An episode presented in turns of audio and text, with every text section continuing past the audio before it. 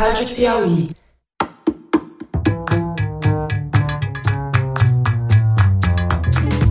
Oi, aqui é a Branca Viana e o que vocês vão ouvir agora é uma faixa bônus, não é um episódio do Maria Vai com as Outras, que vai sair normalmente na segunda-feira que vem, dia 15 às 5 da manhã. Nesse episódio bônus, o que vocês vão ouvir é um bloco sobre o papel da mulher nas eleições, que foi ao ar ao vivo no dia 7, dia da apuração, num Foro de Teresina especial de apuração das eleições. Eu conversei nesse bloco com a ativista Suelen Guariento e com a economista Lena Lavinas. Uh, se vocês quiserem ouvir a íntegra desse ao vivo especial do Foro, que ficou muito bacana, vocês podem procurar por Foro de Teresina ou então no site da revista Piauí e também no feed do Foro de Teresina, para quem já é fã, que eu acho que muitos de vocês ouvem os dois podcasts. E não se esqueçam de baixar o Maria na segunda-feira, dia 15, é, que é o último episódio dessa primeira temporada. Muito obrigada.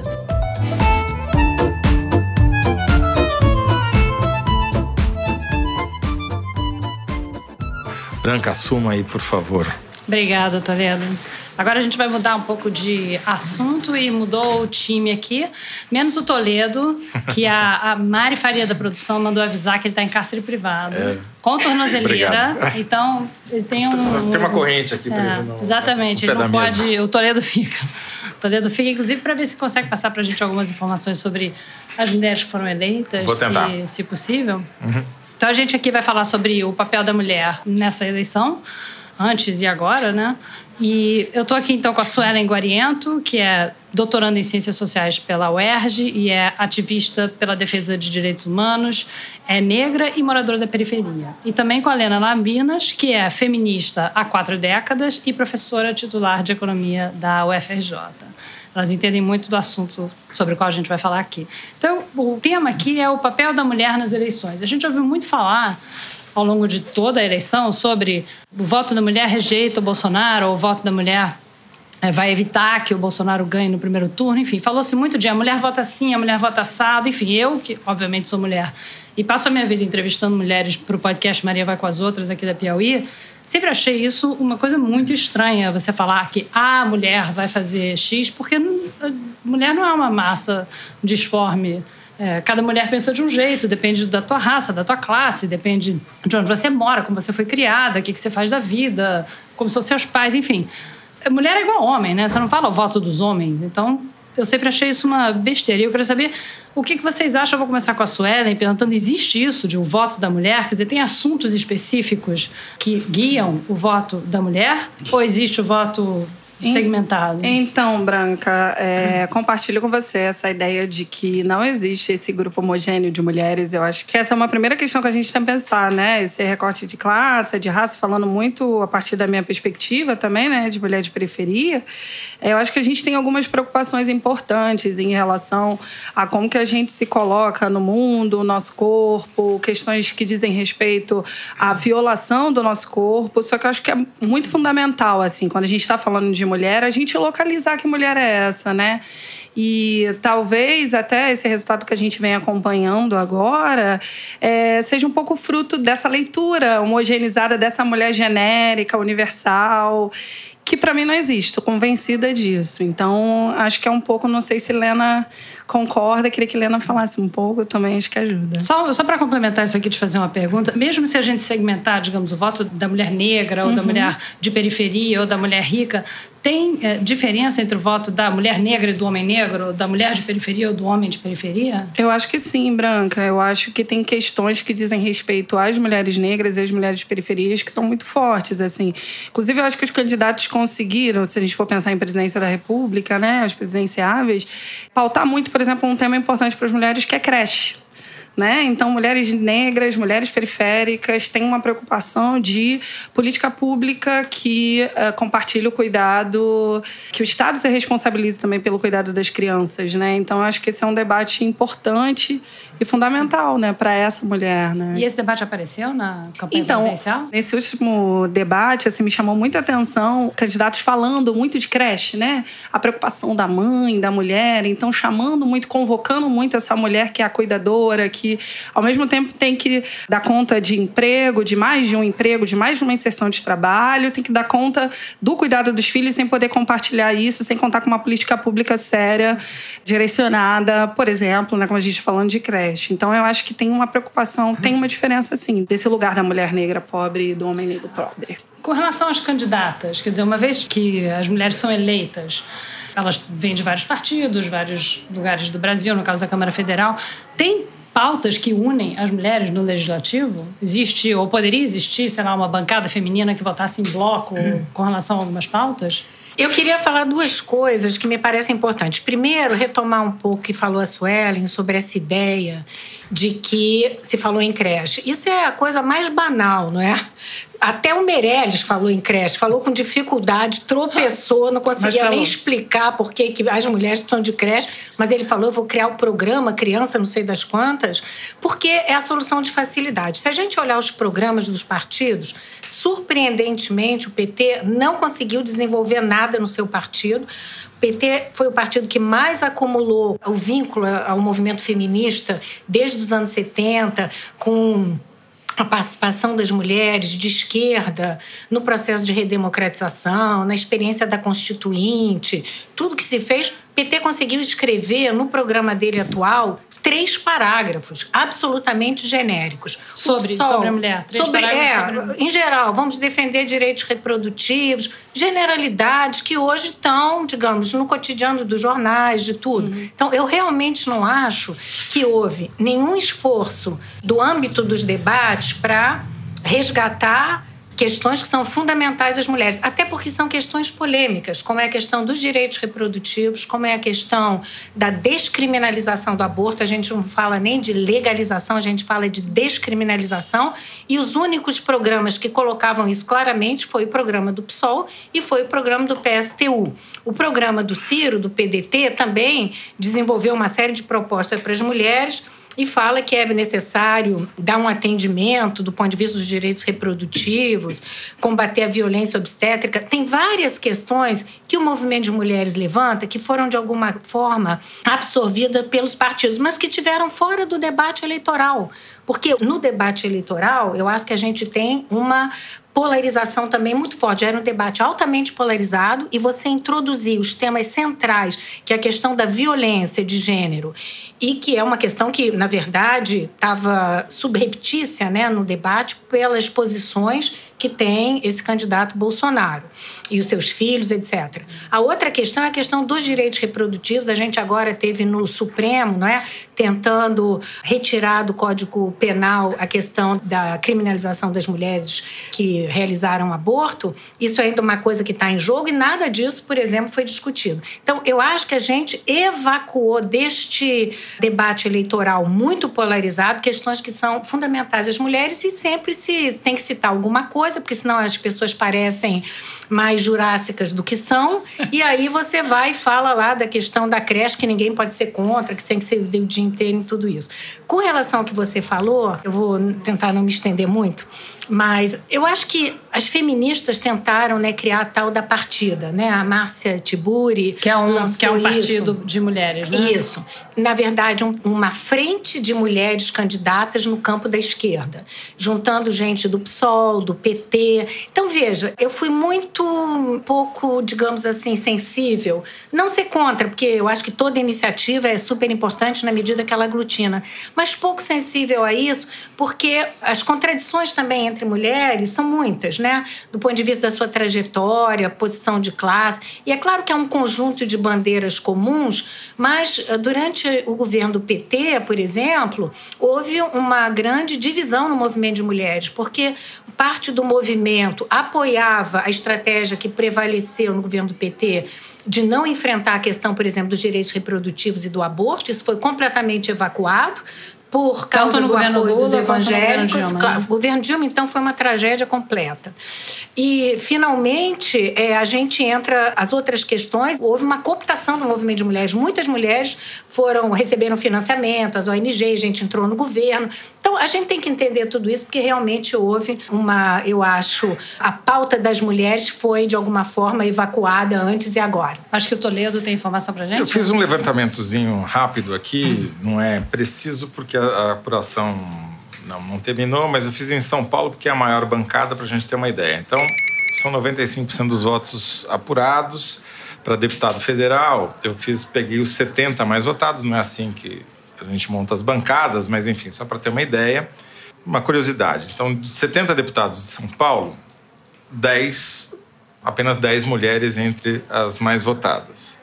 Ou seja, dá menos. 15% é, mais ou menos. Mais ou menos 15%, que é mais ou menos o que se tem hoje, né? É. Não, tem, 10, não é. tem muito avanço. É. Mas, se a gente pegar os 10 mais votados, tem quatro mulheres Em São Paulo. em São Paulo e com perfis muito diferentes. Então, o deputado mais votado em São Paulo vai ser o filho do Bolsonaro, o Eduardo Bolsonaro, com mais de um milhão de. quase dois milhões de votos. A segunda mais votada é a Joyce Hasselman, que é jornalista, foi da TV Veja, ficou famosa por defender o Bolsonaro e condenar a imprensa, seus colegas, etc, etc. Não se considera uma revista de esquerda, Piauí. E daí, em sexto lugar, ficou uma candidata muito interessante, que é a Tabata Amaral, que é aquela jovem da periferia de São Paulo, que cujo pai morreu por overdose, porque ela tinha problema com drogas. A mãe completou o ensino médio faz poucos anos e ela se formou em Harvard com uma bolsa. Em astrofísica, ainda por cima. É, só um pequeno detalhe. E ela teve 253 mil votos, que é voto para Dedéu. Né? Logo abaixo dela tá a policial Kátia Sastre, que vocês vão lembrar. É aquela que matou. Ah, na porta da escola? Pelo PSL, Ela era saiu? candidata. Acho que é ela. Ah, Pelo PSL. pelo. Pelo. É ela, a produção tá confirmando Pelo é PR. ela. Ela mesma. É. A própria. Aqui, tô, eu vi a foto dela e lembrei do vídeo dela matando o assaltante. Bom, esse é um exemplo do que a gente estava falando, que não existe a mulher, né? Sim, ela certeza. foi É, eu- eu- justamente eu Ela queria foi jogar essa provocação. Isso é E- cooptação, porque sabe que ela vai, ela estava na mídia e aí vai trazer votos, É. entendeu? Ela É foi um- você tem É uma, uma estratégia tiririca. Claro. Inclusive porque é do mesmo partido. Claro. PR e o, e o Valdemar Costa Neto é o especialista a maior gente não sabe tipo quais de são as posições dela, não tem ideia, mas você tem a Tabata, aí você tem a Joyce. Ah, eu você sei quais são as posições dela. Você sabe. Você é a posição de tiro. Né? É, a Sam, e a oitava mais votada é a Sâmia Bonfim, que é uma deputada que é do PSOL. Então você tem a Joyce Hasselman do PSL, a Tabata, que é do PDT, que é, digamos assim, o exemplo do vir né, de baixo, do, da superação, E que é etc. progressista. a policial Katia Sastre e a Sâmia Bonfim, quer dizer, uma salada mesmo É. de, de perfis. E você vê que teve esse que você falou, é muito claro, porque os partidos foram exatamente naquelas que eles sabiam que iam ter muito voto, tiveram sucesso, e depois dali para baixo tem Erundina, tem mais uma, mas assim, é, estruturalmente não mudou nada. Então, eu acho que a gente tem que resgatar a ideia das cotas com 30%, né, que está funcionando. Esse ano, inclusive, houve uma decisão do Tribunal Superior Eleitoral que, tanto o fundo eleitoral quanto o fundo partidário, ambos tinham que alocar 30% dos recursos para as mulheres. É, e todos os partidos tinham que ter Exato. 30% O que, que, de que, mulheres. que os partidos Candidatos. fizeram? Exatamente isso que você está dizendo, Toledo. Eles foram buscar nomes de prestígio, de referência, nomes que já estão um pouco no imaginário coletivo das pessoas, que já são um rosto conhecido, fizeram alguma coisa como bravura, não importa, e chamaram essas mulheres. Você vê que em Brasília também, quem ganhou para senadora, né, pelo PSB, foi uma jogadora de vôlei. Sim, né? a Leila do vôlei. Isso. Então, eu acho que isso também é fruto de alguma coisa que as mulheres reivindicaram há muito tempo. Começou com 20%, né, em 96, foi evoluindo, chegou a 30%, o que não é paridade. Inclusive, na proposta do PDT, eles falam temos que garantir a paridade política, que não existe ainda, mas isso fez com que a gente tenha essa grande diversidade que apontou o Poleto, que não é fruto, digamos assim, das posições dessas mulheres, mas da escolha estratégica dos partidos, porque necessitavam garantir mulheres no seu eleitorado. É, eu acho que uma coisa que Helena fala que é super importante, assim, é um pouco esse resultado de São Paulo, acho que expressa muito essa polarização que a gente está vendo, né? Você vai ver uma Tabata e vai ver a policial que mata.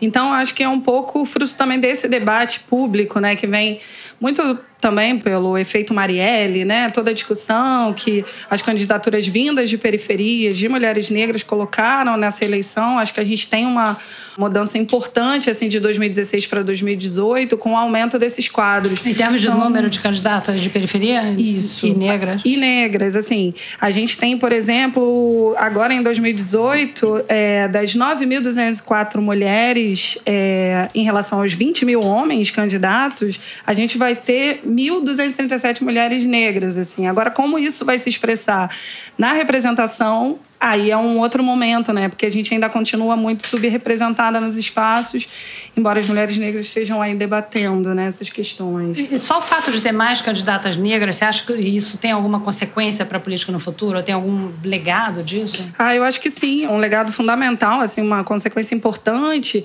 é o lançamento de, de perfis bem interessantes assim no campo político institucional, de candidaturas que não tiveram, né, que foram feitas com financiamento coletivo candidaturas que têm uma comunicação muito forte com os territórios. Então, se a gente for pensar um pouco nessas mulheres, são mulheres que têm também uma entrada na universidade.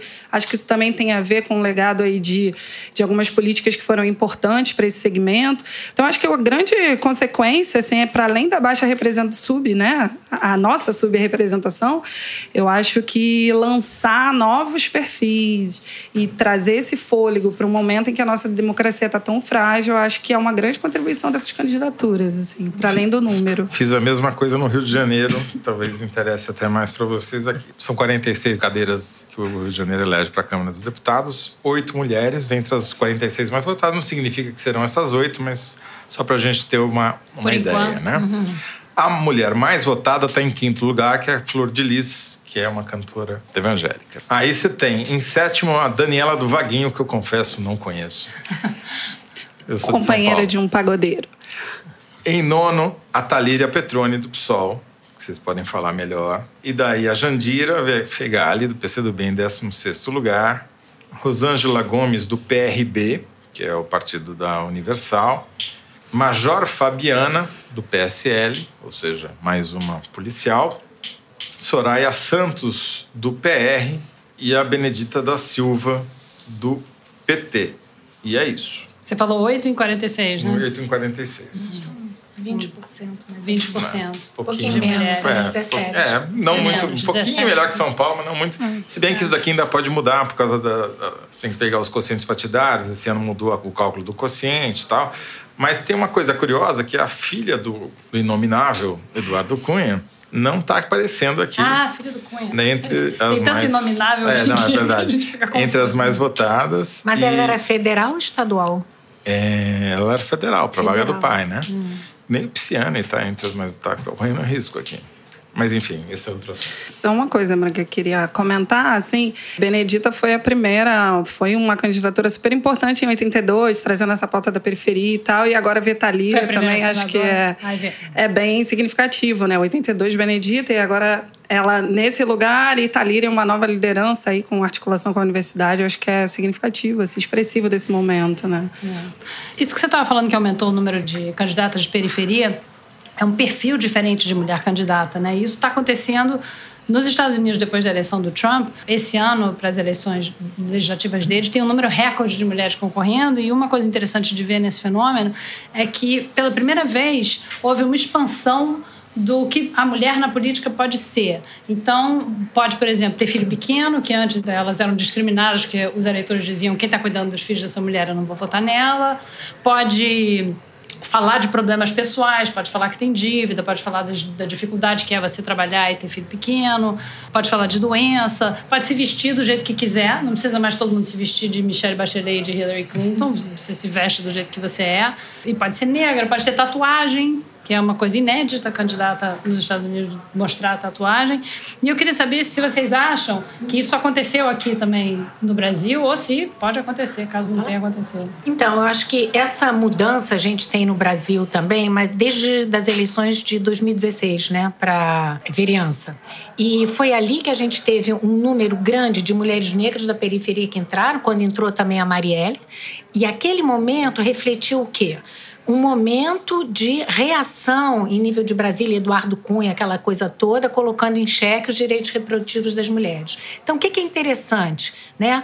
Foi realmente essa ampliação da participação das mulheres da periferia, das mulheres negras, das mulheres de baixa renda, mas que têm uma trajetória nos movimentos sociais, uh, muitas vezes nos partidos novos, como o PSOL, que é um partido realmente que acolheu muita gente, porque é um partido onde a estrutura hierárquica é muito menor, por exemplo, que num partido como o PT, onde as decisões são extremamente centralizadas. O PSOL é um partido muito mais flexível, né, que incorpora, acolhe muito mais e que incorporou novas demandas sem fazer aquela coisa hierárquica que é prioritário, que não é prioritário, onde as mulheres sempre sobram, né, ficam para trás. Então, o, o que aconteceu em 2016 é que eu acho que foi a grande virada. Foi ali que a gente começou a ter isso que a gente está vendo agora no Partido Democrata americano, porque essencialmente mulheres do Partido Democrata, imigrantes, né? Mulheres do Irã. É. E, e, dentro da renovação. Lésbicas. Isso, e renovação do Partido Democrata. E eu acho que, como estava dizendo a Suelen, as mulheres da periferia, as mulheres negras, as mulheres que vêm numa reação e numa conquista de espaço, né? E de consolidação de uma nova força política, elas, na verdade, estariam renovando também o campo da esquerda. Uma esquerda que se renovou muito pouco. E essa diversidade vem justamente pela participação das mulheres. Eu temo que, na conjuntura presente, a gente tenha muita dificuldade de consolidar isso, porque se a gente caminha para um quadro né, altamente Você diz consolidar em termos delas serem eleitas ou uma vez eleitas Não, elas conseguirem fazer alguma isso, coisa? uma pauta, entendeu? Essa dinâmica de incorporação dessas mulheres que são capazes de renovar, de radicalizar o debate político, não é? de impor sua própria pauta, de fazer, como disse a Suelen, agendas coletivas, terem, por exemplo, a mandata, né, que era um mandato uhum. de todas. É Tudo isso são o que é muitas... a mandata, que eu acho que o... É, a mandata é a decisão de um mandato que não é apenas individual, mas é coletivo. A pessoa, a mulher eleita, ela divide com as colegas que não foram eleitas, a gestão, etc., a negociação.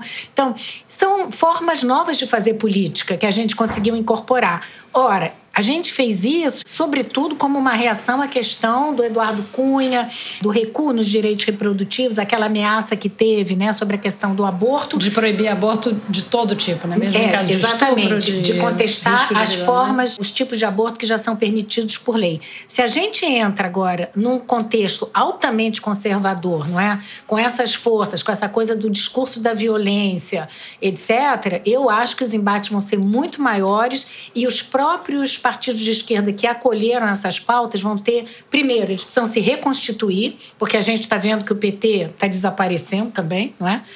A social-democracia já desapareceu, não tem mais o PSDB. Então, a gente tem que ver como é que a gente vai associar esse movimento de reação contra uma institucionalidade conservadora que se fortalece, ao mesmo tempo com o movimento dessas mulheres que vêm para contestar isso e para mudar a política, sobretudo no campo progressista. Eu acho que os desafios hoje serão muito grandes e eu não sei é, de que maneira nós vamos poder resistir. Eu super concordo com Lena e acho que nesse momento assim, os partidos têm uma responsabilidade muito grande, né? Com essas candidaturas, com essas é, mulheres que estão na pauta, né? Com o crescimento do conservadorismo, de posturas muito fascistas, né? Na minha perspectiva, eu acho que vai ser mais difícil fazer um mandato, né? Então Acho que o caso da Marielle é expressivo nesse sentido e acho que, de fato, é uma preocupação que os partidos vão ter que se responsabilizar por essas mulheres e em que medida se criam formas de fazer política com segurança num contexto em que o conservadorismo chegou nesse limite, né? Deixa eu dar uma informação aqui para vocês que não é... Bem, enfim. O deputado estadual mais votado no Rio de Janeiro é Rodrigo Amorim, do PSL, uhum. que ficou infame por aparecer naquela foto rasgando o cartaz ah, com o nome da Marielle na placa da ele, rua. Ele é, ele é o quê? Ele é o mais votado? É. Da Assembleia Legislativa do, do Rio, Rio de Janeiro. O segundo mais votado é também do PSL, chamado Coronel Salema. E então. o Jean Willis deve ficar fora da bancada federal do Rio de Janeiro. Eu queria só fazer um comentário rápido. Você vê como é que esse pessoal do PSL, na surdina, eles tinham uma super estratégia, porque o PSOL apresentou 501 candidatos a deputado federal e o segundo maior número de candidatos foi do PSL. Eles apresentaram 450 candidatos a deputado federal. Foram os dois partidos que. E eles tinham realmente essa estratégia na cabeça de eleger muitos, etc. E o arrasto deles é uma coisa impressionante, né? Uma coisa que realmente vai mudar a composição de forças na Assembleia Legislativa do Rio, vai, eu acho, dificultar muito o trabalho do campo progressista. Quer dizer ser... que eles, eles botam muitos candidatos para Como eles têm muito voto, não, como eles tinham, sabiam que iam ter muito voto, que o Bolsonaro vinha crescendo, aí eles arrastam todo mundo. Eles vão ter um, um quociente que vai trazer mais gente. Só para você ter uma ideia, em São voto, né? Paulo, né? para deputado federal, o PSL teve 20% dos votos e o PT teve 10%. Então. Não, é dramático. É, é uma, é uma tem... mudança de correlação. Só que não forças. pode ser qualquer um. Qual foi a mudança do cálculo do quociente? Agora, o candidato, para poder ser eleito, ele precisa ter no mínimo 10% do quociente eleitoral. Aqui em São é. Paulo, por exemplo, vocês têm uma ideia, é mais ou menos 300 mil votos. Muita coisa. Então, né? o cara precisa ter no mínimo 30 mil. O Levi Fidelix, que é da coligação, é o presidente do PRTB, famoso homem do Aerotrem, ele está tendo 30 mil. Não sei se vai entrar por causa do quociente, entendeu? Eu queria lançar uma provocação, uma coisa que você falou no começo. Uh, o Ibope fez um estudo antes da eleição para chamado Árvore do Voto, que é para tentar entender quais são os fatores que mais determinam o voto das pessoas. Um cálculo estatístico. Em primeiro lugar ficou região e está muito óbvio que para presidente da República é muito claro, né? Você pega o mapa do Brasil, o Nordeste votou em Haddad, basicamente, o Norte de Minas Gerais um pedaço do Norte, principalmente Pará e Amazonas. E o resto basicamente votou é, em Bolsonaro majoritariamente. E o segundo, a segunda chave do voto, depois que você divide por região, é o gênero, porque tem uma diferença muito grande entre é, a maneira como mulheres e homens votam, especialmente em relação ao Bolsonaro. É um fato inédito para um candidato a presidente da República você ter um, um gap tão grande e isso a gente precisa confiar nas pesquisas, porque obviamente não tem como você pegar nos dados do TSE, porque o voto é secreto, certo? Mas me parece que nesse caso específico, embora eu tenha entendido o que você falou, tem uma diferença do voto feminino. Eu acho que se não fosse de fato ele ter uma rejeição maior entre as mulheres, esses três pontinhos que faltaram para ele ganhar no primeiro turno teriam vindo, não? Então é possível mesmo que as mulheres tenham impedido ele de ganhar no primeiro turno? Primeiro o Nordeste e Minas Gerais, depois as mulheres. Mas olha só, se a gente olhar, as mulheres votaram em maior número no Bolsonaro, segundo as pesquisas do Datafolha, 28%. Sim. Em segundo lugar, 22% no Haddad. É para dizer que essa coisa que as mulheres não iam votar não é bem assim. Inclusive, ah, é, houve toda uma mobilização dessa coisa, sabe, das mulheres. Ele ter resgatado a ex-mulher dele, que vai para a televisão e diz que mentiu, e ela se elege, tem que ver se ela conseguiu se eleger. Quer dizer, é um negócio absolutamente atípico, né? Você ter uma pessoa que rompe com todos os princípios éticos, mas ela faz número, ela vem legitimar o candidato. Então, eu acho que isso trouxe também um pouco essa coisa das mulheres casadas, da família. Eu me lembro que o Mauro Paulino falou uma coisa interessante na televisão. É um dado que eles têm, que eles não divulgam, mas que as mulheres que votavam no Haddad eram aquelas que eram solteiras, separadas, com filhos, etc. E que as mulheres que votavam no Bolsonaro são aquelas que viviam em família, com filhos, com cônjuge. E que eu acho que é um pouco um padrão mesmo, né, de comportamento e de posicionamento na vida. Mas isso dito, a maioria das mulheres votou no Bolsonaro. Sim, mas numa proporção tão menor que os homens, que, os homens que fez a diferença ah, para, né? Tem um, um internauta aqui eu não vou nem falar o nome dele porque é tão grande, é Flower Boy, tipo Tyler, não, não coube. Eu queria perguntar se vocês acham que vai ter ele não no segundo turno. Sim, eu acho que sim. Espero que tenha. Acho que vai. E como evitar o efeito que houve na, no primeiro turno, que foi a versão do movimento ter sido mais negativa pela, por causa das fake news e da desinformação e também pela falta de cobertura na mídia tradicional. E talvez tenha tido um efeito é, eleitoralmente difícil até de avaliar se foi mais positivo ou mais negativo. Eu acho que não é justo dizer que a reação o aumento do número de votos no Bolsonaro foi uma reação ao ele não. Porque você não pode culpar as pessoas de protestarem contra o machismo. Você diz, não, você não protesta contra o machismo, não, senão os machistas vêm aí, hein? Pelo amor de Deus, fica quieto. Isso não faz sentido. Então, eu acho que essa é uma, uma análise equivocada, na minha opinião. Com relação às fake news que apareceram, eu não sei, é muito difícil de controlar, né? Não, uhum. não tem como controlar o que, que as pessoas vão botar nos grupos de WhatsApp deles, como vocês já falaram, é tudo fechado, já não tem nem como saber direito o que está rolando lá, então é muito difícil, né? O que vocês é, acham disso? É, a gente grande... tem um minuto. É, a minha grande questão é um pouco o que a Helena fala, né? Essa mulher que é casada, como é que os dois presidenciáveis vão comunicar, né? Essa mulher que é da periferia, ela é casada, ela tem filhos, a preocupação é a família, é a creche. Então, como é que a gente vai ter aí uma possibilidade de ter um candidato que fortaleça o direito de mulheres na medida que o feminino a mulher é reduzida ao lugar da casa, ao espaço da casa, ao espaço do cuidado dos filhos. Então, acho que é um desafio aí para gente.